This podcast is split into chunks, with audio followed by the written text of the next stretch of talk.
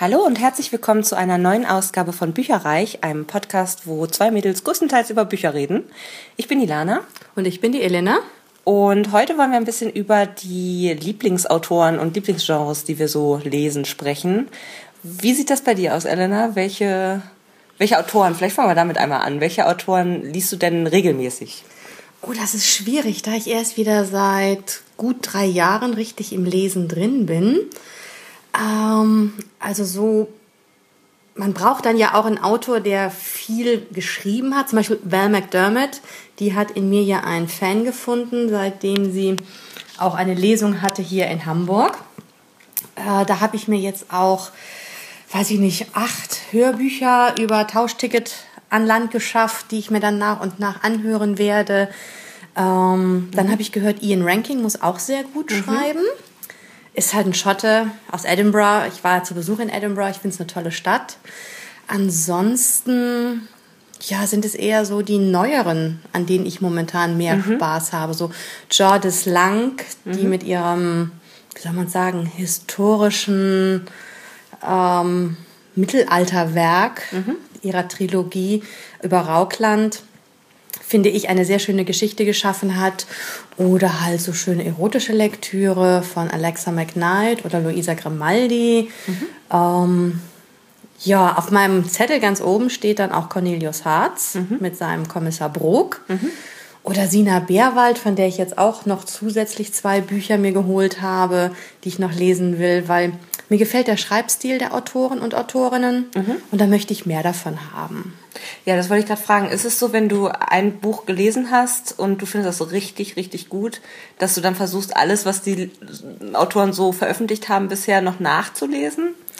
Mm, alles vielleicht nicht, aber ich sehe schon zu, dass ich die letzten Werke auf jeden Fall so allmählich an Land ziehe oder halt auf jeden Fall dann die neueren Werke, mhm. dass ich da am Ball bleibe, wenn es mir gefällt. Ich habe zum Beispiel auch damals, fällt mir gerade ein, von J.D. Robb, mhm. die Serie um Eve Dallas begonnen. Okay. Ich muss nur leider sagen, irgendwie, weiß ich nicht, achter, neunter, zehnter Band, habe ich einfach die Lust verloren, weil mhm. das Strickmuster immer das gleiche. Es gab wenig Neuigkeiten. Die haben es halt einfach nicht rausgerissen und da hatte ich dann auch keine Lust mehr, weil es ewig das Gleiche ist. Mhm. Und dann verliert man mich auch sehr schnell, weil ich die Abwechslung brauche. Vielleicht würde mich heute Band 11 und 12 nochmal faszinieren, aber ich brauche da schon auch während des Lesens Abwechslung. Jetzt ein Krimi, danach ein ja, Thriller. Das sowieso. Dann mhm. Fantasy, dann irgendwas für Young Adults und wieder dann Krimi dass es sich abwechselt. Das würde ich auch echt nicht empfehlen, dass man von einem Autor, also dass man ein paar Sachen nachliest oder auch vielleicht sogar versucht, alles nachzulesen, wenn jetzt das Werk nicht zu umfassend ist. Finde ich auch immer schön, aber nicht hintereinander weg. Also ich glaube, dann kann man sich auch gleich einen Grab schaufeln. Also das, das macht, glaube ich, keinen Spaß niemandem. Nee, denke ich da auch. Da braucht man schon ein bisschen Abwechslung drin. Wie sieht das denn bei dir aus, Ilana? Holst du dir alle Bücher, wenn du ein Buch gut gefunden hast? Oder? Witzigerweise versuche ich das tatsächlich. Ähm, ist aber schon ein paar Mal schief gegangen, ehrlich gesagt. Also ich war als, als äh, Kind und Jugendlicher habe ich super viel Wolfgang Kohlbein gelesen, mhm. der Meister des deutschen äh, Fantasy-Genres. Ähm, und ähm, der hat ja, ganz ehrlich, ich weiß nicht mal, wie viele Bücher der rausbringt. Der schreibt ja teilweise auch mit seiner Frau zusammen und ich glaube, seine ja. Tochter hat mittlerweile auch noch mal irgendwie mitgeschrieben und so. Ähm, äh, der bringt äh, vermutlich jedes Jahr ein, zwei Bücher raus und das, das habe ich nicht geschafft. Also ich habe schon richtig, richtig viele Sachen von ihm damals gelesen. Also alles, was ich in die Finger bekommen habe, fand auch alles immer ähm, sehr, sehr gut tatsächlich. Ähm, aber ich habe es halt nicht hingekriegt, alles zu lesen. Und dann ist es so, so, so ein, ich meine, wenn der auch gute 20, 30 Jahre mehr als ich auf dem Buckel hat und einfach Zeit dafür gehabt hat, das äh, entsprechend zu schreiben, äh, irgendwann schafft man das nicht mehr hinterherzukommen tatsächlich. Ja, das denke ich mir. Mhm. Und ähm, das war dann eher abschreckendes Beispiel tatsächlich. Aber da habe ich auf jeden Fall früher ähm, ein Buch richtig, richtig toll gefunden. Das hat mir ähm, meine Patentante damals geschenkt. Und das muss ich sagen, ist immer noch aus der Retro Retrospektive. Ich habe es jetzt in letzter Zeit nicht mehr so häufig gelesen, aber das fand ich äh, sehr, sehr clever gemacht. Und zwar hieß das äh, Der Thron der Libelle. War eigentlich ein Nachfolgeband zu einem anderen, auf dessen Namen ich jetzt gerade nicht mehr komme. Und ähm, ich habe dann den Vorfolgeband sozusagen dann auch nochmal nachgelesen und ähm, fand den äh, auch gut, aber nicht so gut wie den, den zweiten Band. Hätte ich den ersten zuerst gelesen, hätte ich vermutlich den zweiten nicht mehr gelesen. Ah, und ja, dann wäre mir das äh, entgangen.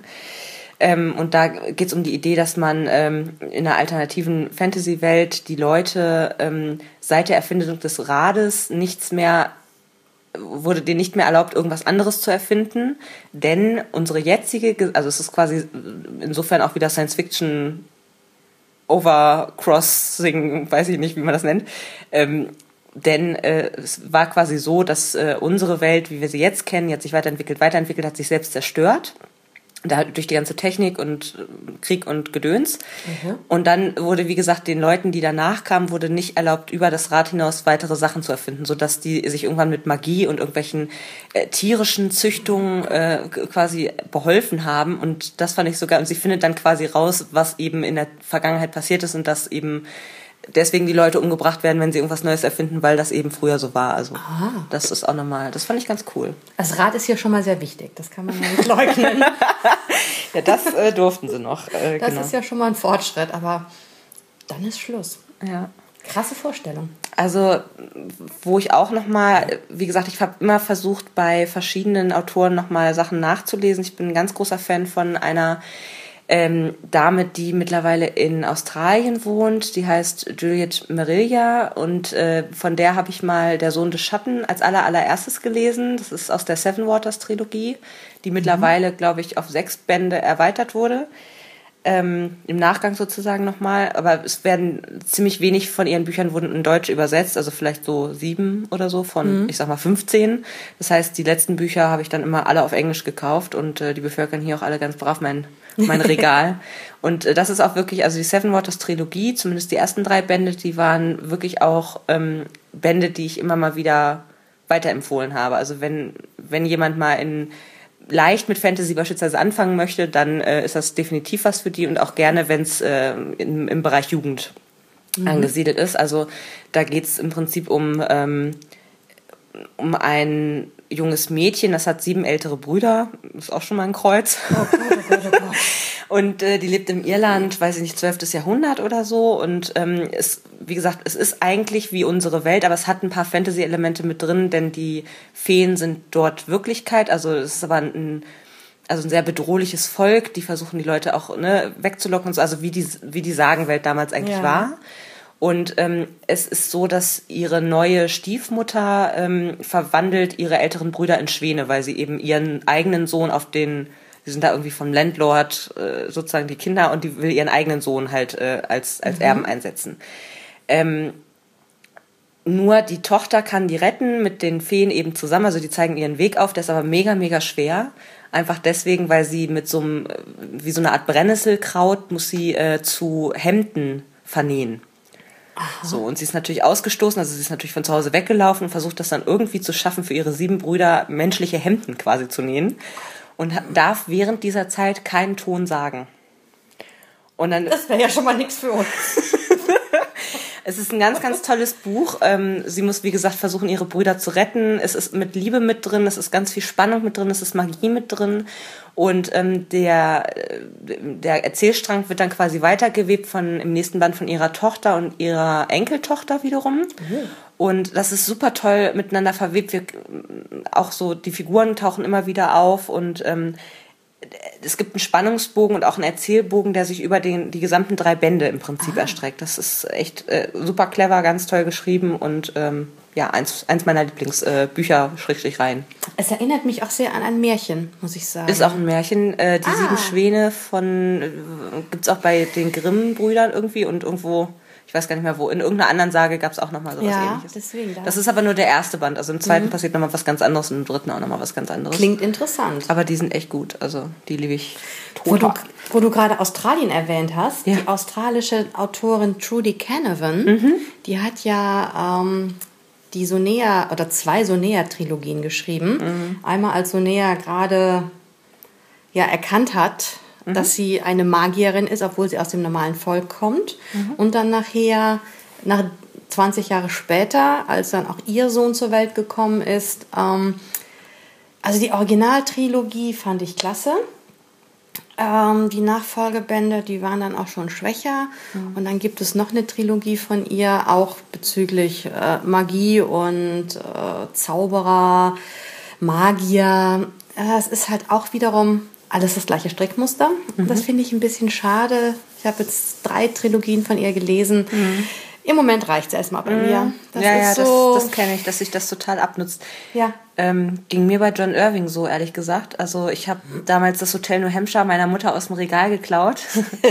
und ähm, sie mochte das gar nicht so gerne, aber ich fand das einfach grandios, weil mir super gut gefallen hat, dass es geht um eine Familie, die ein Hotel betreibt und die sind alle total durch.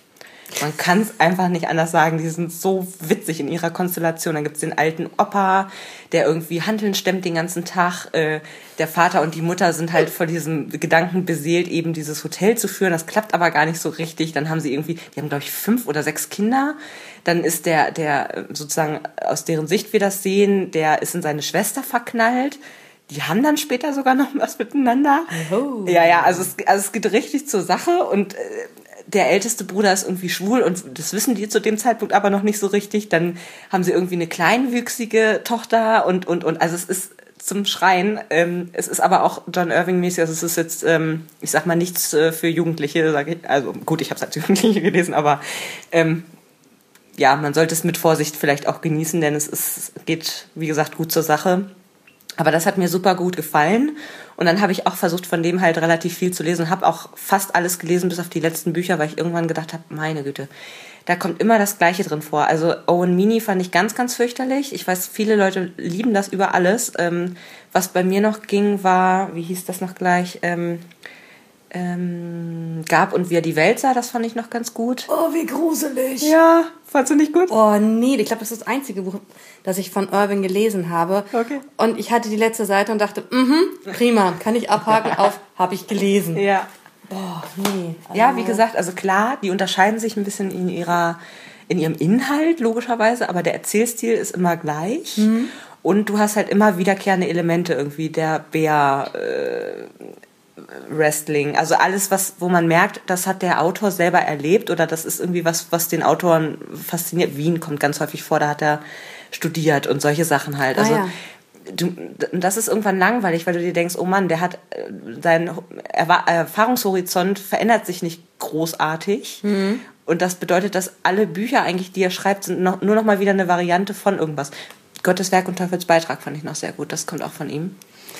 Kommt ganz hinten auf die Wunschliste für, wenn ich im Altersheim bin. ja. Also da geht es um Abtreibung, das fand ich auch sehr gut. Aber, also der Film war ja auch ganz gut. Aber sonst, ich habe echt, also mittlerweile, ich glaube, ich würde mir keinen John Irving mehr kaufen. Weil mhm. echt so, ich habe jetzt ne, sieben Bücher oder so gelesen und das reicht. Also irgendwann ist man übersättigt und die meisten Autoren entwickeln sich meiner Meinung nach auch nicht weiter, mhm. sondern wie du eben sagtest, einmal Horizont, immer gleicher Horizont. Ja. Ähm, und wie gesagt, das kann einem gefallen, beispielsweise vom Schreibstil, von den Inhalten. Aber irgendwann nach dem fünften Buch ist dann meistens auch der Punkt erreicht, wo man ja. sagt so, pff, also noch eins muss jetzt nichts, also ich verpasse nichts, wenn ich das jetzt nicht noch lese. Ja, das ist aber, finde ich jetzt wiederum auch allgemein, wenn man sechsmal Fantasy hintereinander liest, verschiedene Autoren, gar kein Thema. Mhm dann habe ich schon keinen Bock mehr aufs siebte. Also ich lese meistens Klar. so zwei vom gleichen Genre hintereinander und dann brauche ich eine Abwechslung. Also mhm. weiß ich nicht, mal hier ein Krimi, da ein Fantasy, da ein Thriller, da Young Adults, dann vielleicht nochmal Young Adults, dann wieder mhm. ein Krimi, dass es wirklich abwechslungsreich ist, weil ich ansonsten, äh, ja, es wird einfach zu langweilig. Mhm. Dann kann mich auch das Einhorn nicht mehr reizen. So. Das Einhorn. Ja. Hm. Ja. Ähm, moving on. Generell ist es aber auch so, dass man, finde ich, man merkt das gar nicht so richtig, aber man ist schon so ein bisschen eingefahren von dem, was einen interessiert und was einen nicht interessiert. Also ja. Sachbücher beispielsweise lese ich so gut wie keine. Äh, obwohl ich eigentlich, also wenn ich mal, meine Mutter hatte echt ein Händchen für, die schenkt mir immer Bücher, die ich mir selber nie gekauft hätte, die ich aber dann richtig gut finde. Wow. Ähm, unter anderem hatte sie mir mal eine Biblio, ja, nee, eine Biografie, keine Bibliografie, äh, eine Biografie äh, geschenkt von, ähm, ähm, wie heißt sie mit Vornamen, Bergmann, die erste Tagesschau, ja genau, die erste Tagesschausprecherin. Das fand ich ganz cool. Nee, Ingrid Bergmann heißt Nee, Ingrid Bergmann ist die Schauspielerin. Ja, nee, ist auch egal. Auf jeden Fall war das die erste Tagesschausprecherin und das hieß irgendwie die Dame ohne, ohne Unterleib oder so. Ja, die Biografie fand ich auch sehr cool. Also ja. solche Sachen würde ich eigentlich viel lieber lesen, aber irgendwie interessiert es mich dann doch nicht so, dass ich irgendwie, also verstehst du, was ich meine? Ja, ja, es ist interessant, aber. Vielleicht sollten wir uns irgendwann mal so eine Challenge setzen, wo wir sagen, okay, ähm, ich bestimme ein Buch für dich, du bestimmst ein Buch für mich und das ist. Entschuldige, da kann ich gerade nicht, da bin ich in Urlaub. Out of the box. Nee, also das ist wirklich, äh, ich finde, man häng, bleibt dann doch wieder bei dem Lieblingsgenre irgendwie hängen. Und bei mir war das früher immer Fantasy, witzigerweise. Und das ist, hat sich bis heute irgendwie erhalten. Ähm, wir, haben gestern einfach mal geguckt, was sind denn so die Definitionen für Fantasy, für Krimi und für Thriller, oh, weil wir letztes ja. Mal echt gedacht haben, hm, ne, was ist denn jetzt der Unterschied gerade zwischen Krimi und Thriller? Finde ich das total. Äh War mir so gar nicht bewusst. Ja. Ich bin da sehr einfach gestrickt. Ich gebe es zu. Spannend, gut, Krimi, Thriller, Peng. Ja. Die genaue Unterscheidung war mir bis dato auch nicht so wirklich bekannt. Ja, also Wikipedia sagt irgendwie, dass, ähm, wie war das noch gleich, beim Krimi ist es so, dass eigentlich größtenteils aufgeklärt werden muss, wer der Täter war. Genau, und, und, der Ermittler ist nicht in Gefahr. Genau, und beim Thriller ist genau das der Fall und deswegen ist ja. es eben auch so spannend. Weil man auch merkt, dass der Täter den Ermittler wirklich angreift und mhm. er auch im Geschehen drin ist und nicht nur außen daneben steht. Ich meine, klar, Überblendung oder Ver Vermischung von diesen, ich glaube, die Grenzen sind einfach fließend, das ist ja. ja. logisch. Aber das fand ich schon ganz interessant. Und bei Fantasy war es ja auch so, dass es unfassbar viele Unterkategorien gibt. Oh. Und das Witzige ist, ich sag zwar immer, ich lese Fantasy am liebsten, aber irgendwie habe ich dann doch immer das Gefühl gehabt, na ja, ich weiß jetzt so gar nicht richtig, ich kann da gar nicht richtig irgendwie Beispiele für nennen. Aber mhm. wenn man sich mal so die verschiedenen Sachen durchguckt, also da gibt's einmal irgendwie High Fantasy, das ist, wäre beispielsweise George R. R. Martin, das heißt, es ist eine, eine Welt, ähm, wo man auch wirklich merkt, dass beispielsweise Magie tagtäglich und als real, als ja. normal sozusagen angesehen wird. Dann gibt's Low Fantasy, das ist auch, das ist sowas wie Conan der Barbar. War da als äh, Beispiel. Xena. Yes. Herkules. Genau, eher so in die Richtung. Dann äh, Contemporary oder Urban Fantasy, das äh, wäre beispielsweise, ähm, was habe ich hier stehen? Sehe ich hier gerade gar nicht, aber da lese ich relativ, also Harry Potter, glaube ich, äh, gehört damit zu. Dann gibt's Zeitreise, was auch nochmal so ein, finde ich, ein eher schwammiges Unterthema ist, muss ich ja, sagen. Aber da liebe ich ja zum Beispiel von Diana Gabaldon die äh, Feuer- und Steinreihe. Ja, die war mir nach der zweiten. Ja, viele sagen, nach dem zweiten, dritten lang. Band ist es einfach too much. Aber ich lese ja. es immer mal wieder gerne, weil die ja. braucht ja immer so ihre Zeit, bis dann diese dicken Schinken wieder rauskommen und dann lese ich es auch wiederum gerne. das ist immer ganz cool. Wird jetzt auch verfilmt als Serie. Das kann ich mir wiederum vorstellen dann. Dann mhm. würde ich es auch gucken. Ja, da bin ich auch total gespannt drauf. Und ähm, also Zeitreise, da hat man mich immer mit. Also äh, lese ich super, super gerne. Ähm, Die Frau des Zeitreisen ist eins meiner absoluten Lieblingsbücher. Ich weiß, Elena verzieht schon das Gesicht. ich fand es so öde. Ja, ich liebe das Buch. Das, ich finde es einfach sehr realistisch so, bis auf eben dieses äh, Zeitreise. Äh, Aspekt davon, sage ich jetzt mal. Und ähm, einfach ein schönes romantisches Buch. Ich habe geheult wie Sau und äh, war schön. Und ähm, genau, Ansonsten gibt es irgendwie noch Kunstmärchen, also so wie Märchen, nur eben nochmal angepasst. Science Fantasy, also so eine Mischung von Science Fiction und Fantasy. Mm. Das, ja, genau, kann, fällt mir jetzt auch gerade nichts an. Dark Fantasy, das ist zum Beispiel äh, von Stephen King, Der dunkle Turm. Ah, da ja. habe ich mal angefangen zu lesen. Das fand ich auch sehr, sehr dark, muss ich sagen. Gerade wo ihm irgendwie ein Bein oder ein Arm von Krabben am Strand abgekaut wird, fand war ja dann schon so. Gut, manch einer kaut ein Ohr ab, die halt ein Bein. Ja, kann man alles mal machen, ne? Jeder wie er mag. Dann gibt's irgendwie noch All-Age-Fantasy. Das wäre beispielsweise sowas wie Artemis Fowl. Ah ja, der ist Von Owen Käufer, das ist auch sehr gut humoristische Fantasy, da lese ich auch ziemlich viel, beispielsweise Walter Mörs, Terry Pratchett war nie so mein Fall, muss ich sagen, es war mir dann ein bisschen zu platt. ähm, Die Scheibenwelt war jetzt so platt. ja. Und ähm, aktuell lese ich auch, oder das äh, lese ich sehr, sehr gerne, auch von Ben Aronovich äh, gibt es eine Serie, hat angefangen mit Die Flüsse von London, dann Schwarzer Mond über Soho und jetzt aktuell lese ich äh, Ein Wispern unter Baker Street.